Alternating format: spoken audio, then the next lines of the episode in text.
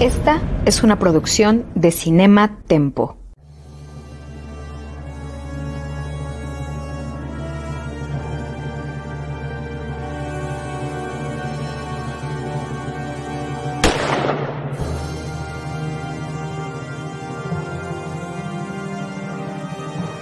Desde 1962, solo un nombre ha definido la acción, la adrenalina y el espionaje en el cine. Esto es James Bond, una misión a la vez. Acompaña a Carlos Gómez Iniesta, Iván Morales y Charlie del Río en esta nueva y emocionante aventura en Cinema Tempo y en Cine Premier. Comenzamos. Qué gusto saludarles, yo soy Charlie del Río y les agradezco su presencia en nombre de nuestro productor Jaime Rosales, el buen James. Saludo a Carlos Gómez Iniesta y a Iván Ivanovich Morales en esto que es nuestra más reciente aventura. Estamos ya eh, avanzando en torno a la filmografía oficial del personaje de James Bond, a las producciones de Salzman y Broccoli, y hemos llegado al punto donde Sean Connery ya no es James Bond, al servicio secreto de su majestad, estrenada en 1969. Es la película que estrena a un nuevo actor en el personaje icónico creado por Ian Fleming y es el australiano George Lazenby. Tocayo Ivanovich, ¿cómo están? ¿Y qué les pareció esta película estrenada en el lejanísimo 1969? Hola, muy bien. Hola. Hola, también bien. Es que estaba, estaba tratando de hacer algún chiste porque me gustó mucho y por un segundo, yo ya la había visto, pero hace muchísimos años y dije, ¿qué tal que no la recuerdo bien? Y está llena de este tipo de guiños, porque al mero principio eh, se voltea George Lazenby, nos ve a la cámara y nos dice, este tipo de cosas no le pasaron al otro cuate. Y dije, ¿qué tal que todo es así? Y no, no, no todo es así, pero, pero me, me, gustó esa parte y quería hacer un chiste así, pero no, no se me ocurrió nada. Ah, hubiera estado bueno. No puede ser, claro. Pero, pero creo, que, creo, que es eh, una, una de, las, de las cosas más interesantes de la película, porque eh, es, es, una película de muchas primeras veces, ¿no? Y, y, y obviamente la más importante es este, que, que, hay un nuevo James Bond y, es em, otra de las, de las primeras veces importantes es que Peter eh, Hunt, que después de haber editado y después de haber trabajado en varias de las películas de James Bond, tiene aquí la oportunidad de dirigir eh, como, como ópera prima eh, esta, esta película y la verdad es que lo hace con desfachatez, ¿no? O sea, como no se lo toma demasiado en serio y al mismo tiempo, eh, creo que esta labor de edición que él había hecho, él, empezó como a los 14 años eh, siendo claqueta de, los Pinewood, me parece, y entonces él prácticamente había respirado cine desde que, desde la adolescencia, ¿no? Entonces, em, creo que eh, una de las assets que, que lo hacen estar ahí es justamente el estilo que ya había mostrado en edición y aquí hay, muchas cosas que, resaltan de eso, ¿no? Eh, la primera, obviamente, es lo que les decía, no se lo toma tan en serio con la, mm, parte esta que dice Iván, este, que, eh, obviamente una autorreferencia, pero al mismo tiempo eh, el director decía que tampoco quería hacer de la nueva introducción de James Bond una cosa así enorme, explosiva, sino la verdad es que su presentación es también muy tranquila, muy, eh, podría decir como ecuánime, como, eh, ok, sí, ya todos saben que, se cambió, vamos, vamos ya, avancemos, veamos a, los malos, veamos a, la mujer, este, conozcámoslo a él, ¿no? Entonces, eh, creo que como presentación lo hace bastante bien y no, no te impacta, incluso yo no extraño a, este, a Sean Connery. Sí, yo estoy de acuerdo. Creo que, no, sí creo que la presentación de él, eh, estoy totalmente de acuerdo en lo que dices. Lo que sí es que la película en sí, aunque no se enfoca en, miren, al nuevo, sí, esta la sentí mucho más explosiva que todas las demás. Eh, bueno, de entrada tiene el setenterismo por todo, así están los, los zooms y la, o sea, sí se siente el, el setentero, pero la... Sesenterismo. La psicodelia.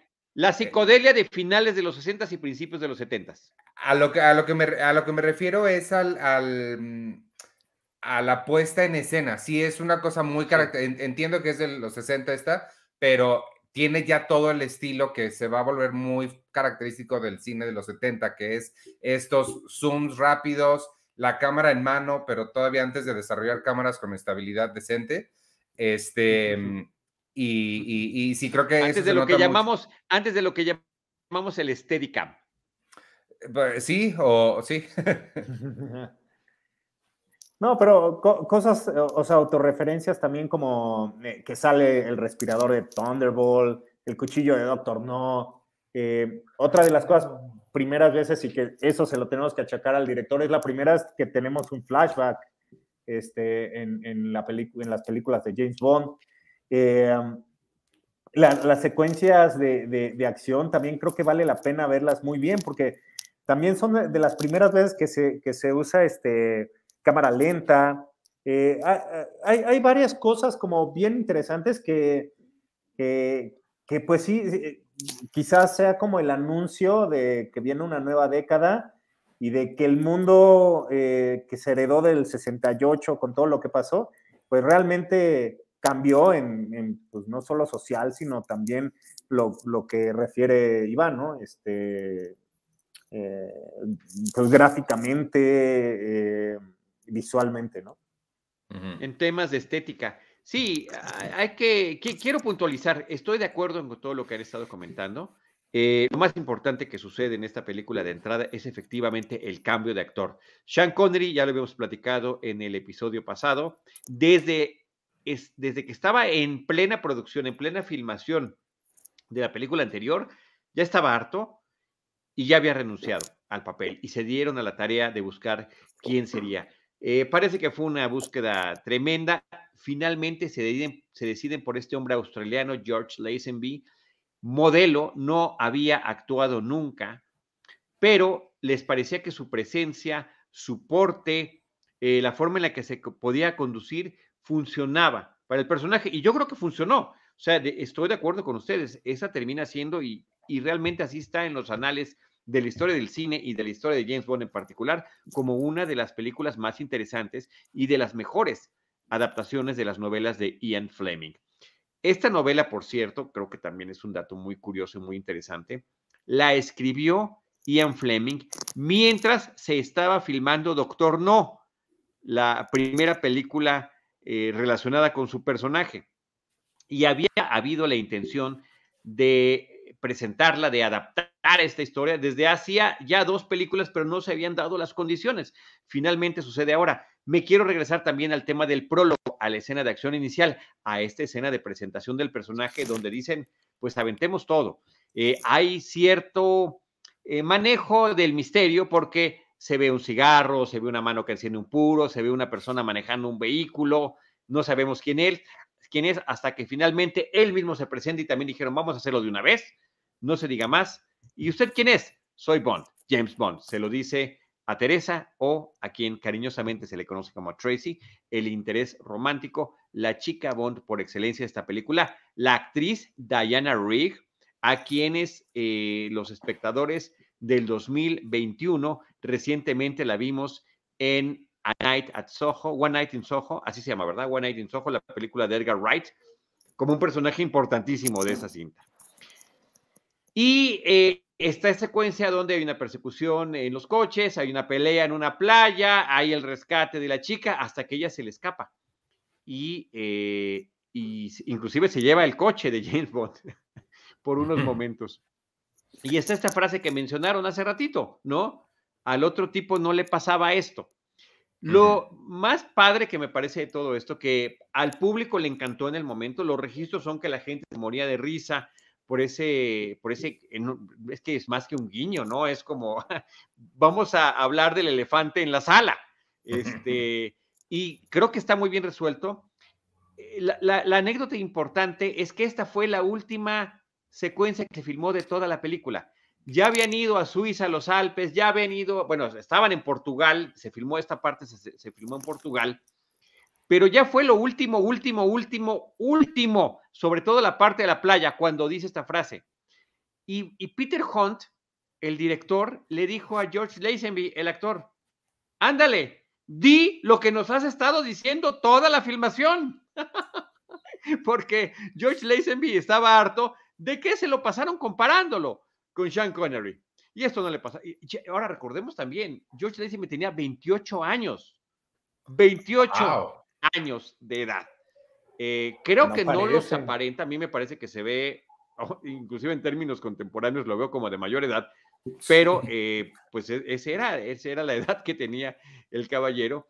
Y, eh, y además, era la primera vez, pues claro, era la primera vez que se cambiaba de actor que había sido atacado por la prensa. Eh, la producción había permitido el acceso durante la filmación a eh, periodistas, cosa que además se sigue haciendo hasta la fecha en las películas de James Bond. Qué horrible.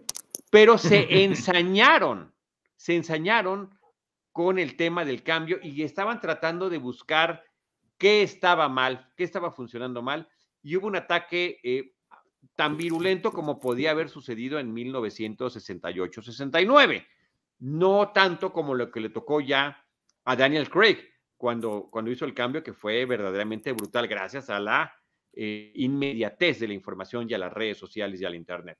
Pero aún así, fue muy duro para George Lazenby. Entonces lo comparaban los periodistas, lo comparaban en la producción, lo comparaban en la filmación y eso lo decía, es que esto no le pasaba a Sean Connery, esto no le hubiera sucedido a Sean Connery. Y finalmente le dice el director, ándale, dilo, dilo. Esto no le pasaba al otro tipo. Entonces sí, eh, es arriesgadísimo, me parece. A mí la primera vez que lo vi recuerdo que me, desconcertó, porque además no fue la primera película de Bond que vi, yo las vi en completo desorden cronológico, conforme le corresponde a cada generación. Ves el James Bond que te toca generacionalmente primero. Entonces, este, desconcierta, pero finalmente, finalmente fue un acierto muy, muy interesante, muy divertido creo que es la única vez, Tocayo, tú que las acabas de ver todas de corrido, y por tu culpa hacemos este podcast, recordemos, eh, que, y no habla directo a la cámara, eh, como de ladito, como que es prácticamente una reflexión así, no voltea a la cámara propiamente, pero es como romper ¿No? Ah, sí, Tocayo. No, no, no, me fijé muy bien, de verdad. O sea, vaya, sí, no, no es. O sea, no hizo esto, mira, no hizo esto. Esto no le pasaba al otro podcast. ¿Estás seguro? Pero muy cerca, sí. O sea. Pero lo dijo así, volteaba a ver. O sea, así le está hablando al público. Esto no le pasaba al otro podcaster. O también estaría bonito si le estaba hablando al director, ¿no?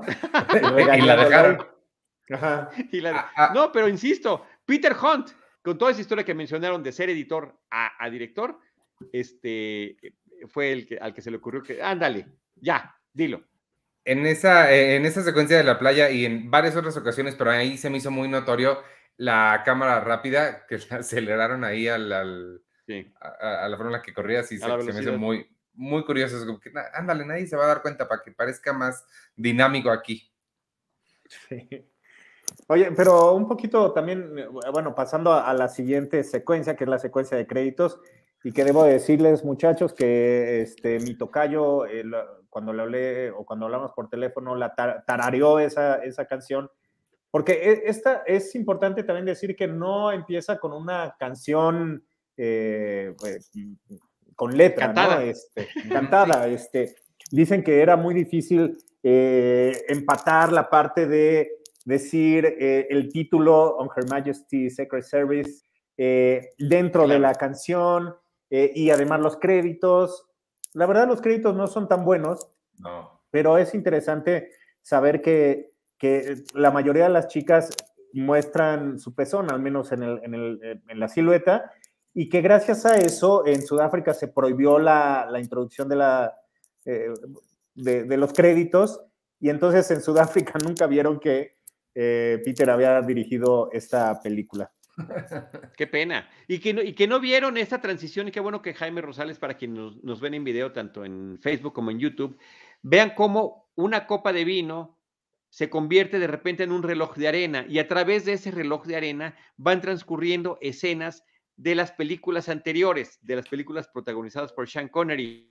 Donde no vemos a Sean Connery, pero sí vemos al Doctor No, sí vemos a los villanos, sí vemos a, las chicas, sí vemos algunas cuestiones de acción y que termina siendo un recurso eh, pues importante, interesante, curioso, también anecdótico, donde le están hablando al público diciendo, está conectada, ¿eh? O sea, puede que el que está el que acaba de salir y que dijo que al otro no le pasaba nada, no le pasaban estas cosas, eh, sea otro actor, pero estamos en la misma serie de películas. Y creo que también a pesar de que no es tan vistosa como eh, algunas de las escenas de créditos previas y posteriores, termina haciendo esa conexión y termina eh, haciendo un statement, ¿no? O sea, justificándose a sí misma de que estamos en el mismo, en el mismo universo. Y creo que eso es, eso es padre. Ahora, el hecho de que efectivamente no haya habido una canción para la sección de, eh, de los créditos, como había surgido ya a partir de la tercera película, pues eh, terminó siendo una, una cuestión favorable para la cinta porque resulta que es de todas las cintas la que tiene dos temas musicales importantes, relevantes, recordables y reiterados. Eh, por una parte, We Have All the Time in the World, que lo escucharemos parcialmente a lo largo de la película y es la forma en la que cierra de una manera inédita una película de James Bond, más esta, que el tema se va repitiendo en las escenas de acción porque es un gran tema y termina siendo una referencia para las demás películas a tal grado de que termina apareciendo en la última película protagonizada por Daniel Craig en este 2021.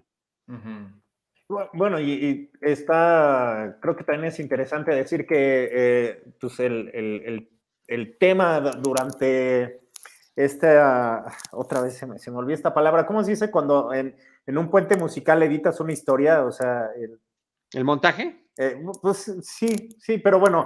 Eh, ¿Elipsis? Eh, ¿Qué? Puede ser, sí, también. Bueno, todo, ya mi tocayo me ayudó a tratar de describirlo, pero finalmente consiguieron a Louis Armstrong, que también creo que es interesante saber que, que todos estaban cuadrándosele al, gran músico eh, para cantar esta We Have All the Time in the World y, eh, y a la postre fue su última canción eh, pues de, una leyenda, ¿no? Entonces es parte de lo que le abona esta película todas sus, sus únicas veces, ¿no? Entonces es, es bien interesante que de repente se hayan juntado estas personas y estos personajes.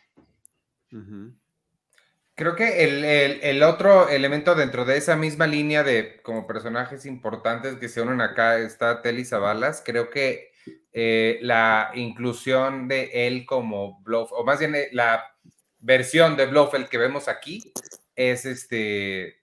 Me, gusta. me gusta que ya se mete. Se me, se me hizo. se me hizo un poco de ruido cuando él se mete a la acción porque usualmente él debe estar como sentado dirigiendo, pero, pero me gustó, ¿eh? me, me, me, gustó verlo como más ensuciándose las, las manos. Extrañé su cicatriz. Sí, pero eh, fue una decisión que hicieron. Donald Pleasant me parece que es una presencia importante, es un actor muy importante en la historia del cine comercial. Pero em, una parte de la decisión fue que necesitaban efectivamente a un Blofeld más físico para esta película, justamente por lo que estás mencionando. O sea, él se mete a esquiar, se mete a los trancazos, se mete a las persecuciones. Eh, también me parece que nos presenta a un Blofeld más sofisticado, porque lo mismo puede estar en, estas eh, eh, escenas físicas como también planeando algo, el famoso, la famosa megalomanía de las películas de James Bond, un plan importantísimo para de dominio global si bien económico, a partir de una serie de amenazas. Por cierto, ya que lo vemos en detalle, muy parecido al plan de No Time to Die con Daniel Craig. Eh, creo que viendo esta película encuentras todavía muchas más coincidencias con la despedida de Daniel Craig como James Bond en No Time to Die. Una en términos del plan que trae eh, eh, justamente el personaje antagónico principal. Pero eh, también podía estar Telly Balas en el debate de ideas, en el debate de cultura, como, como lo hace con el personaje de Tracy cuando empiezan a hablar de poesía y de, y de otro tipo de cosas sofisticadas. Esa era la palabra, era sofisticación y el aspecto físico que necesitaban y aparentemente Telly Zabalas cubría, cubría bastante bien esos requisitos. Oye, pero es, interesante cuántos, ah, cuántos espías se juntaron también, ¿no? Este, porque eh, había participado ya en un capítulo de The Man eh, from Uncle. Eh, Diana Rigg este, había recién terminado su participación en Los Vengadores, los, los originales, no, no los del cómic. Este, y bueno, ingleses, los británicos. Eventualmente este, Zavala se, convertiría en Koyak, ¿no? Que también en México yo creo que también marcó una época en, la televisión mexicana, especialmente. Totalmente, ¿no? totalmente, sí. O sea, Koyak con Telly Zabalas, sus Tutsi Pops que se ejecutaba, una serie de, un policía eh, en una gran ciudad, un policía sucio, desaseado, buenísimo en su chamba, pero con temas eh, extraordinariamente adultos de prostitución, de contrabando, de, de repente decías, diablos, no me dormí temprano y estoy viendo algo pues, seguramente prohibido para mi edad. Sí, no manches. Pero es, interesante y, digo, abonando un poquito más a, este actor, este, bueno, cuentan ahí que también encontró el amor con alguna de las, de las chicas que salen en, en Peace Gloria, pero lo, bonito también es saber que, que le o sea, estaban muy preocupados por los lóbulos de las orejas, eh, los tenía despegados y para la película se tuvieron que eh, pegar para poder este, pues, entrar en la trama eh, de, pues, la línea sanguínea, ¿no? Este, pero es, de ese tipo de cosas que es bien interesante saberlo y, y pues y ver cómo se aplicó en la película. Ahorita que estamos Ahora, viendo la, trama, la trama eh, eh, nada más para mencionarla, porque creo que es algo que no hemos dicho, tú, y tú, ah, Tocayo, nos habías dicho que era importante hacerlo, independientemente de que estamos hablando con spoilers de la película.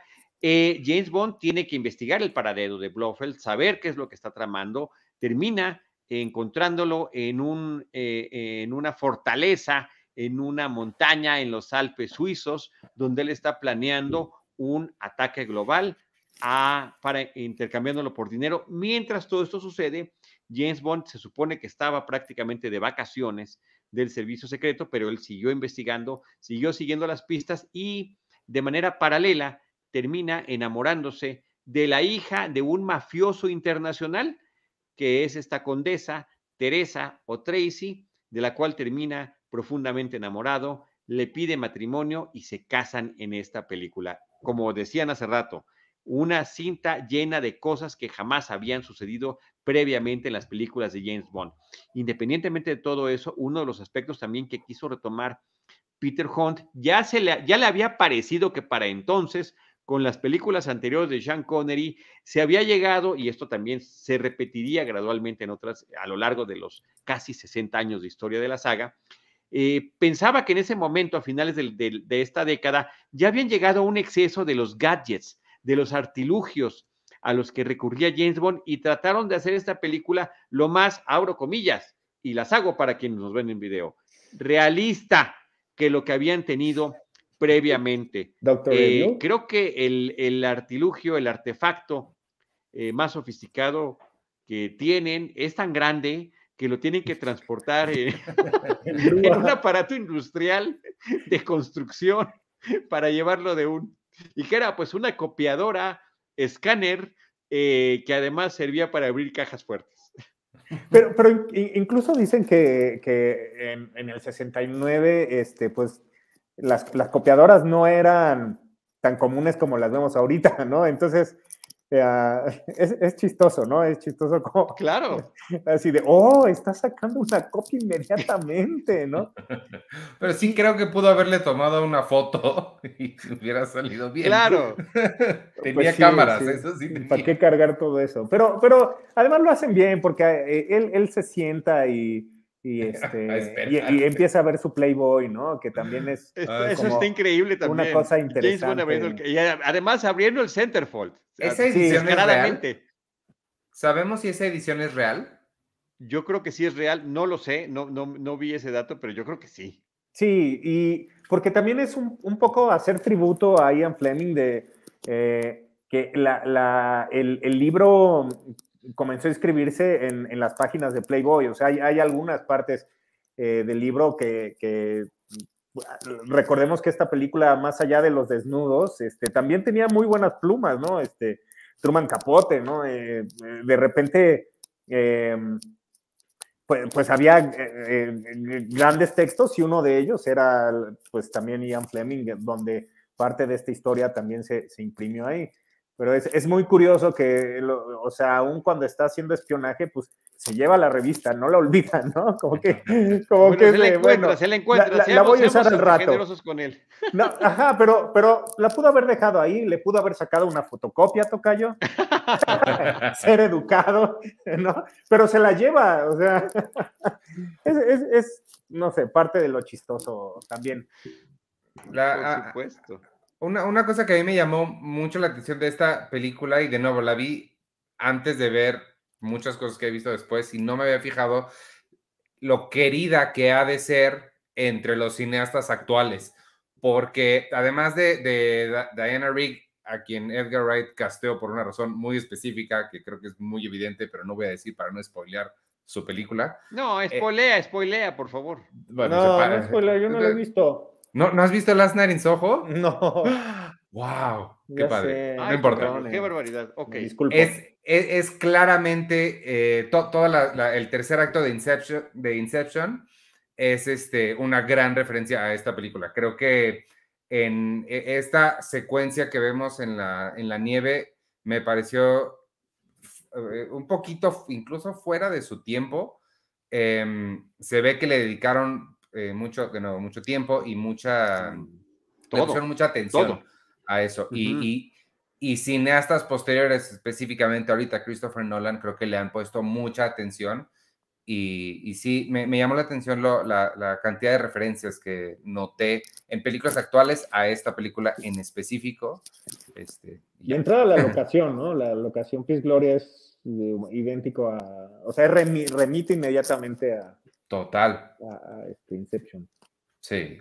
Este, sí, ahí está. Eh, esta película fue filmada en los Alpes suizos, además de Portugal, pero todo lo que tiene que ver con la nieve, las montañas y demás en, en, Suiza, bueno, además en, en, una población de Suiza, donde hay también muchísima acción. O sea, es increíble que para 1969 allá había gente patinando, carreras de coches, eh, festivales, eh, y todo eso termina siendo parte de la propia eh, acción de la película que ciertamente es espectacular e innovadora en muchísimos sentidos.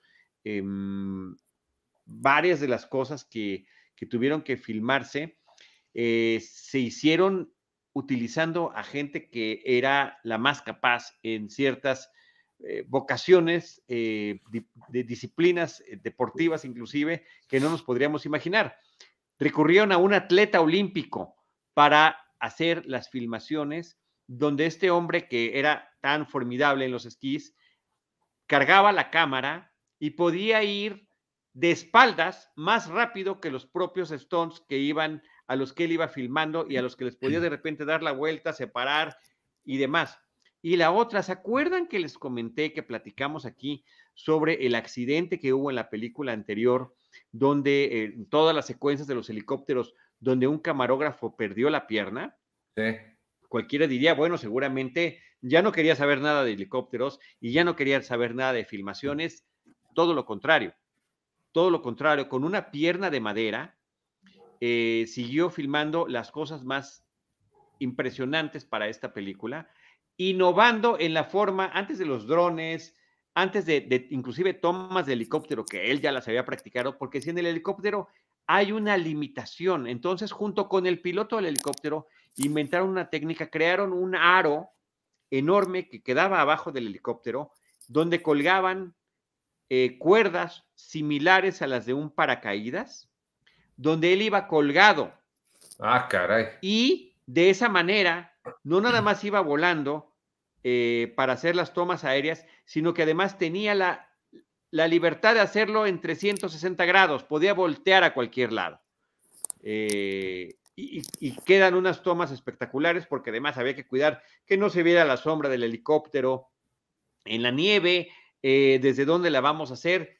Y lo que hicieron fue verdaderamente espectacular. Nada más combinando, primero que nada, como ya hemos dicho en las películas previas, los stunts reales, donde gente especializada está eh, e, esquiando en este caso, está en persecuciones en los esquís, más el camarógrafo, que es otro esquiador profesional olímpico, más el eh, camarógrafo aéreo que va colgado de un helicóptero con las condiciones de viento y de oxígeno que hay a esas alturas eh, para lograr unas cosas verdaderamente impresionantes. Creo que termina doliendo un poquito que para tratar de que parezca que los actores son los que lo están haciendo, están esos intercortes donde pues se ve como muy claramente que ellos no están en tal nivel de acción. A veces es back projection, a veces simplemente como en el caso de Diana Rigg, la ponían hincada en un pequeño trineo, avanzaban y bueno, al menos ella se veía sobre un fondo real. Mira, ahí está esta foto que nos está poniendo Jaime Rosales para quienes nos ven en video de cómo funcionaba este arnés estilo paracaídas eh, colgado de este, de este círculo que se ponía alrededor del helicóptero, en la parte inferior del helicóptero.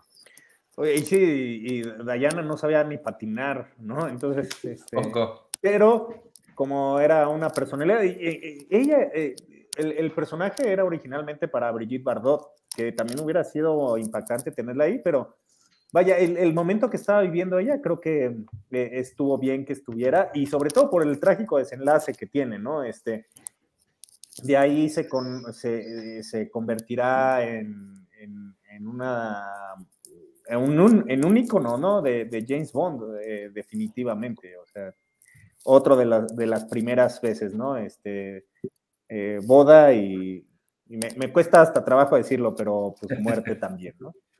Sí, tremendo, tremendo, tremendo desenlace. Pero bueno, fue, insisto, tantas de las cosas eh, eh, que la película termina aportando en términos de producción y en términos del alcance que pretende crear. Sí, estoy, de acuerdo. Y hay, muchas cosas todavía, ¿no? Este, creo que vale la pena también decir este, que Angela Schouler, esta, esta muchacha que está en Peace Gloria, que parece Meg Ryan, este, con lentes, eh, por, por, si la vieron por ahí. Eh, es, bien interesante porque ella, ella fue Buttercup en Casino Royale en la, en la parodia de, con, con todos estos grandes este, directores, ¿no? Entonces, de repente, creo que no hay ningún otro caso de una actriz que haya estado primero en una parodia y haya pasado a, a una, a una película real de James Bond, que, que además lo, lo, hace bien, ¿no? Eh, eh, es, es, es, lo que tiene que ser, ¿no? Este, y, lo resuelven muy bien, pero, pero pues nunca como. Tocayo, no, había, no había caído en cuenta de este parecido con Meg Ryan. ¿No? Y ahora me explico por qué me encantó tanto ahora que la vi en la película. Me encantó. Y déjame decir. A mí luego, luego se me hizo como en esta, en la de um, Beso Francés, güey, por sus lentecitos y todo. Ok, no, no, no. A ver, a ver, me llamó poderosamente la atención y sí me encantó. Y más me encantó cuando vi la entrevista que tiene en el documental filmado en el 99-2000 que aparece en el Blu-ray o en el DVD de On Her Majesty's Secret Service, que eh, eh, creció con muchísima dignidad y con muchísimo parecido físico, cosa que tristemente no podemos decir de Meg Ryan, que ante las presiones de esta industria, pues recurrió a cirugías estéticas que lamentablemente no resultaron favorecedoras. Entonces, eh, Scholar, de verdad que le fue muy bien. Yo recomiendo, eh, ustedes lo tienen eh, ahí, eh, tanto mi tocayo Carlos Gómez Iniesta como Iván Morales en sus colecciones. Vienen varios documentales en este DVD o Blu-ray de, mm, de On Her SM. Bueno, el mío es el del 50 aniversario. Sí, ni yo. Es, que ese sí tiene este todas, todas, ¿no? Este, este tiene todas, hasta Quantum o Spectre. Hasta Quantum, ¿no? No me acuerdo. Pero bueno, eh, está ese documental del año 2000, pero tiene otros dos documentales promocionales de la película de 1969. Por una parte están hablando de Suiza como locación y de cómo la paz que ha mantenido durante eh, más de un siglo este país, pues fue rota eh, con la irrupción de un grupo de actores y de cineastas que llegaron con helicópteros, metralletas, explosiones y de repente la paz regresa cuando ellos eh, salen del país acabando la filmación.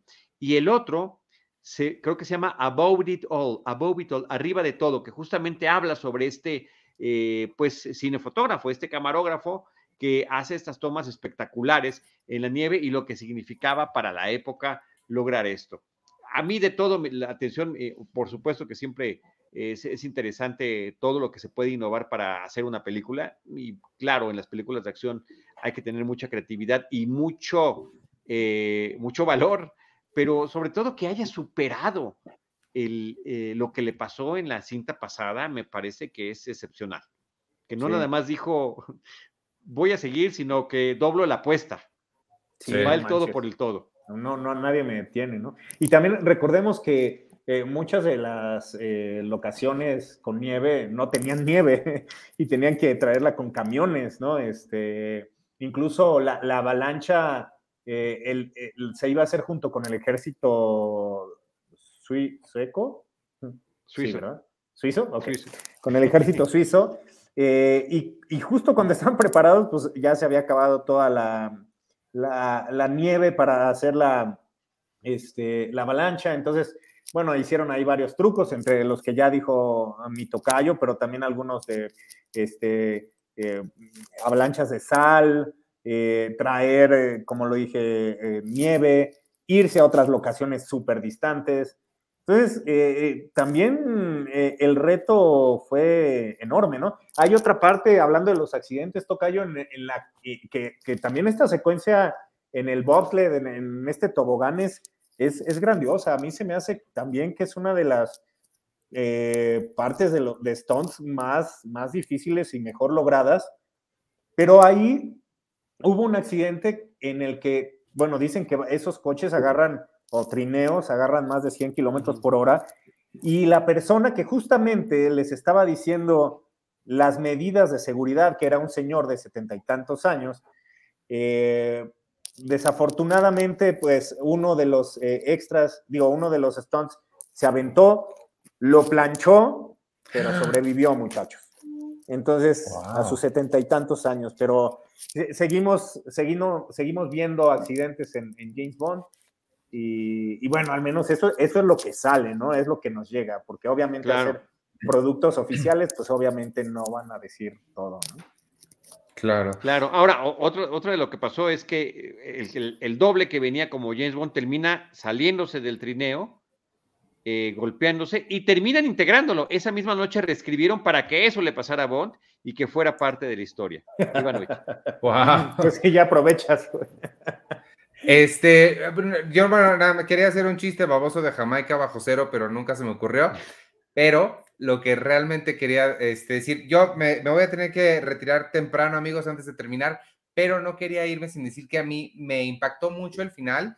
Este, como ya dije, 73 veces la vi hace muchísimo como la prepa y no me acordaba que se moría, la, me acordaba que se casaba y todo este tiempo yo como que había asumido que a la siguiente nada más la ignoraban y ya no me acordaba que la mataban y me, me impactó muchísimo eso y me recordó a las, a, las nuevas, a la era Daniel Craig, en donde las cosas sí le pasaban a, o le pasan a Bond, le duele y, queda como, como marcado con hechos pues muy fuertes de la vida. Este, sí me agarró como mucho de sorpresa eso y me, se me hizo una decisión, se me hizo una decisión arriesgada casarlo y después matarla, ¿sabes? Entonces, este, nada más quería, quería resaltar eso y, disculparme por tenerme que ir un poco temprano, pero se quedan en buenas manos.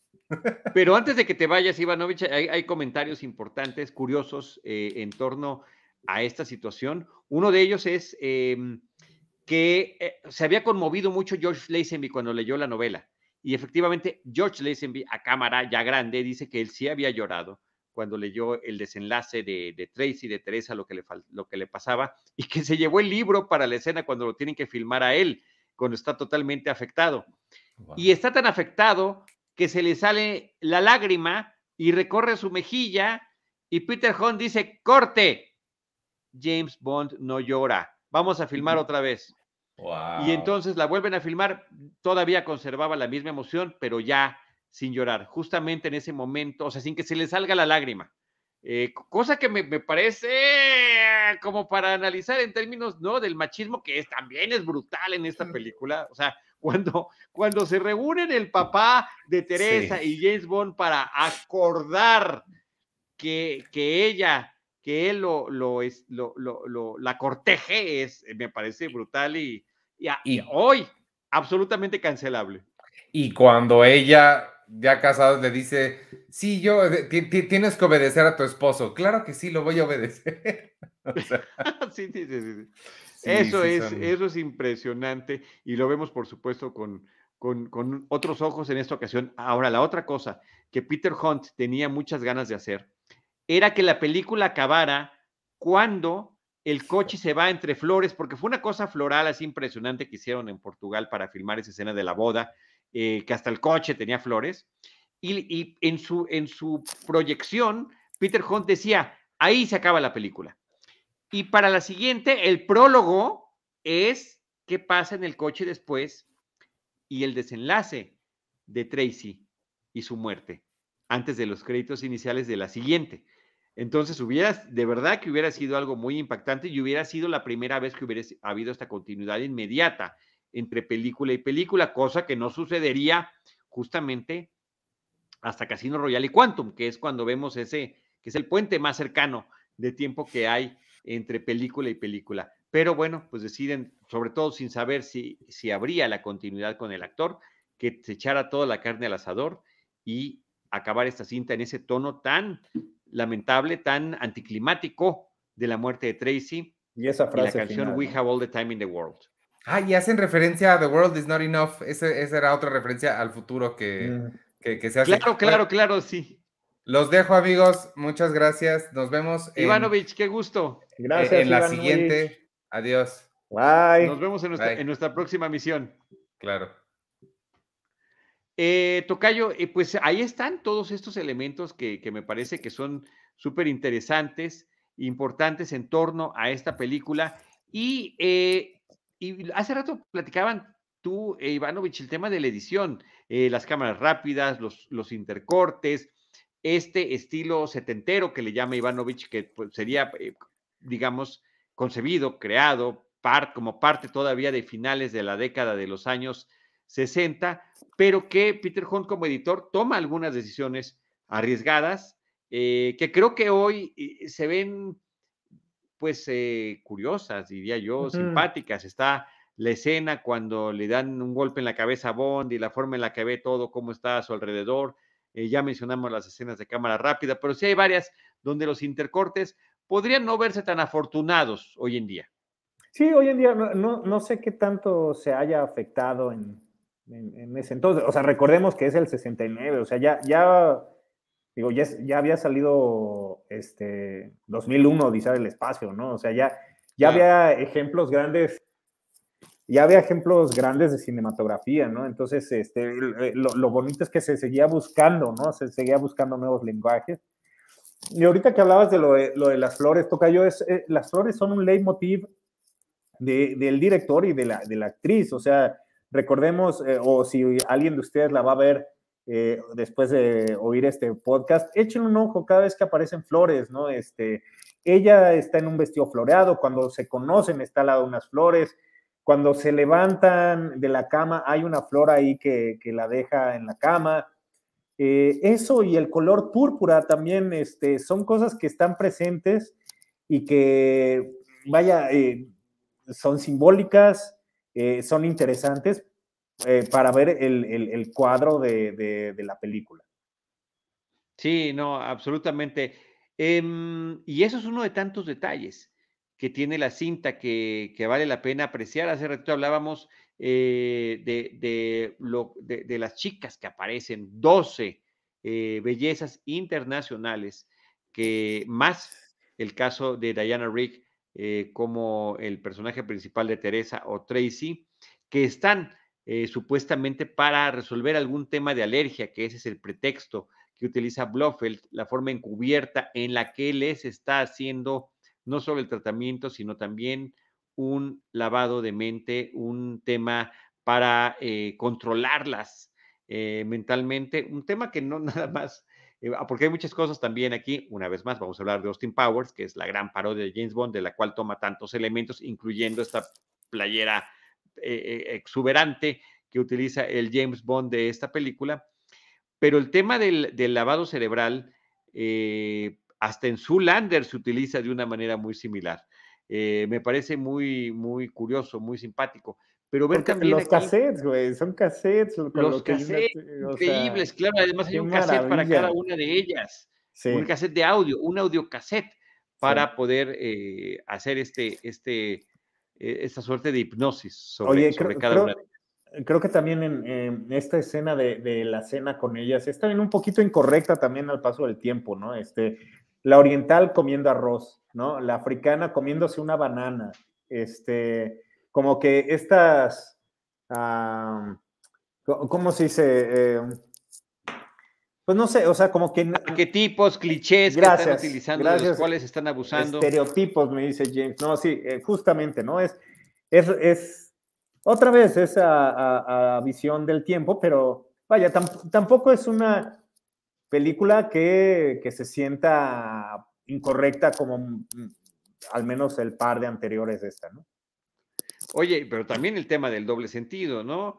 Eh, hay, hay muchos comentarios ahí que son, pues ya casi eh, de un solo sentido. Sí, sí, totalmente. Bordeando en lo, en lo, en lo incorrecto, pero que finalmente con, con, el encanto de los diálogos y del entorno y del propio estilo que tiene la cinta, pues no te resultan tan, pues no, no, no ofensivos, sino prácticamente como lo que se propone, como algún tipo de divertimento. La, cómo reacciona él después de que una de ellas le hace algún, algún dibujo en la pierna mientras están cenando, lo, lo, que menciona que le sucede, en fin, me parece que, me parece que es curioso, o, cuando se le van apilando las, las citas que tendría, los compromisos que tendría en tal o cual velada después de estar conviviendo con mujeres que venían de distintos continentes, de distintos países, todas reunidas allí en este increíblemente lujoso, extraño, exótico lugar en una punta de un Alpe suizo. Así es, Tocayo. Pues antes, de terminar, creo que valdría la pena que nos dijeras eh, qué pasó con George, ¿Qué, fue de él después de... A la película no le fue mal, pero no le fue tan bien como hubiese sido esperado para una película de James Bond. Eh, paralelamente, había habido algunas situaciones que no les habían parecido a los productores de su comportamiento. Eh, recordemos, los, insisto yo, los 28 años que tenía este caballero, eh, que venía del mundo del modelaje, ah, se había estado forjando una carrera en Inglaterra, para anuncios comerciales, eh, muy, muy fotogénico. Creo que logra sacar muy bien al personaje. Yo la verdad no, no tengo queja, pero en retrospectiva se dice que se necesitaba un chivo expiatorio para la forma en la que no había funcionado la película y ese había terminado siendo George Lazenby. Por cierto, después de un eh, aviso a la prensa que no hizo él, sino algún conocido de él, eh, relacionado con alguno de sus relacionistas que dijo, ya, George Lazenby ya no regresará para ser James Bond, ¿no? Inclusive James en la edición, Bond will not return. James Bond will not return. O lo que sucede en la película, cuando el personaje le lleva su renuncia a, su jefe, interpretado por Bernard Lee, una vez más, ¿no? Ahí están los actores que habían, que habían ya interpretado de las películas previas a todos estos personajes del servicio secreto, secreto británico. Le dice, sí, la acepto, ¿no? Vaya a lo que sigue. Entonces, eh, pues eso es lo que termina pasando con George Lazenby. Yo creo que hubiera sido increíblemente interesante ver una segunda película con él. Eh, creo que la historia de James Bond hubiera sido distinta, pero estuvo destinado a que esta fuera su única película. Sean Connery regresaría, contrario a cualquier otro eh, pronóstico, regresaría para su última película, que es la que comentaremos en nuestra próxima misión, y después tomaría la estafeta el gran Roger Moore, porque hay que decirlo, es un, es un gran intérprete y es también eh, un actor que le supo imprimir su propio sello al personaje, porque también, eh, y esto ya como para eh, corolario, para concluir esta charla, Tocayo, George Lazenby trataba de asemejarse lo más posible a Sean Connery en cuanto a look, tanto así que fue a comprar uno de los trajes, fue con el sastre que trabajaba con Sean Connery, inclusive le vendió uno de los trajes que ya no había recogido por alguna razón el actor eh, eh, escocés, y también fue a cortarse el cabello donde se lo cortaba Sean Connery para que le hicieran ese estilo como el que él utilizaba en las películas, digo, tupé incluido en el caso de Sean Connery, pero había esta intención de replicar. Claro, en otros momentos también con esta em, pues falda escocesa y otro tipo de camisas abombadas o, más eh, pues setenteras eh, o de finales de los sesentas, pues eh, termina dando la otra identidad, pero en principio era tratar de asemejarse lo más posible. Y creo que ya lo platicaremos en su momento, nos faltan una película más todavía de Sean Connery, pero cuando lleguemos a Roger Moore, ¿qué es lo que te le termina implantando este otro actor? Pues sí, este, nos despedimos de George Lazenby, este, que, que, no nada más nos despedimos de él en su personaje James Bond, tuvimos, o pudo haber sucedido que trabajara con Bruce Lee, imagínate, pero Bruce Lee murió en 1973, entonces todos esos planes se fueron para abajo. Eh, él siguió apareciendo en algunas de esas películas, obviamente no tuvieron el éxito que hubieran tenido si hubiera estado este, el, eh, pues actor de, artes marciales por excelencia. Y, George, la verdad es que su carrera ya no dio frutos, eh, incluso pues eh, él sigue vivo y cambió las bienes raíces por, por la actuación y de repente pues, se aparece en alguna de las convenciones y así, pero es, una lástima que, pues que no pudimos ver más de lo que pudo haber sido un actor de, clase A, ¿no? Y que a lo mejor fue durante el año de filmación y de del estreno de la película, pero que la verdad su carrera no fue más allá. Sí, sí, lamentable, pero queda este legado y queda esta película. Ese es el legado, totalmente. Mira, mira esta fotografía que nos está poniendo eh, el buen Jaime Rosales de cómo luce en tiempos recientes George Lazenby. Ahí está, su película esta que termina siendo una de las más memorables para eh, toda la gente que disfruta de este personaje. Y debo yo insistir sobre la cuestión musical, lo, que termina aportando esta película. Este score de John Barry me parece espectacular. Tararéalo, compa. no, Ándale. ya me dijiste, ya me dijiste por teléfono que efectivamente que, no la habías identificado cuando la tararía tocado, así que me rehuso. Pero es el tema principal de la película y es el tema que aparece en los créditos iniciales y que es repetido en varias de las secuencias de acción. Tocayo, qué gusto saludarte. Eh, qué padre que sigamos platicando de esta evolución de James Bond. Estamos tocando películas como esta que terminan rompiendo paradigmas, eh, forjando parte de la historia, haciendo estos cambios importantes. Eh, vendrá, insisto, la que sigue de Sean Connery y ya cambiamos, cambiamos de época. Pues lo logramos, Tocayo, nada más dos cositas antes de irme, este, otras dos cosas bien importantes que suceden. Aquí ves a Money Penny, este, que no, no lo habíamos visto. Aquí vemos la oficina de James Bond, que tampoco la habíamos visto, y ah, vemos también la casa de M. Creo que son tres cositas bien bonitas que, otra vez está haciendo que esta película sea eh, realmente importante, más allá de, que solamente la dirigió, digo, solamente la protagonizó un actor australiano y fue la única que hizo, y lamentablemente también este, el director fue la única película que hizo hacia adelante. Muy bien, pues muchísimas gracias. Ahí nos estamos despidiendo con esta imagen de Lois Maxwell en lágrimas también, porque pues ni más ni menos que James Bond se había casado y, además lo hace aventándole y despidiéndose con su sombrero. E, eso, no lo entendí. No, bueno, porque siempre que llegaba a la oficina de M, donde ella estaba de recepcionista, él ah, aventaba su sombrero al, a, donde se colgaban los, al, perchero. Sí, y pues aquí finalmente se lo avienta a ella como si fuera el ramo de rosas, ¿no? Como normalmente lo hacen las recién casadas en, su ceremonia de matrimonio. Carlos Gómez Iniesta, Tocayo, qué gusto saludarte. Arroba C Iniesta, eh, arroba Iván Morales, arroba Charlie del Río, eh, arroba Jaime Rosales H, nuestro productor. Gracias a todos ustedes por acompañarnos y nos vemos en nuestra próxima misión.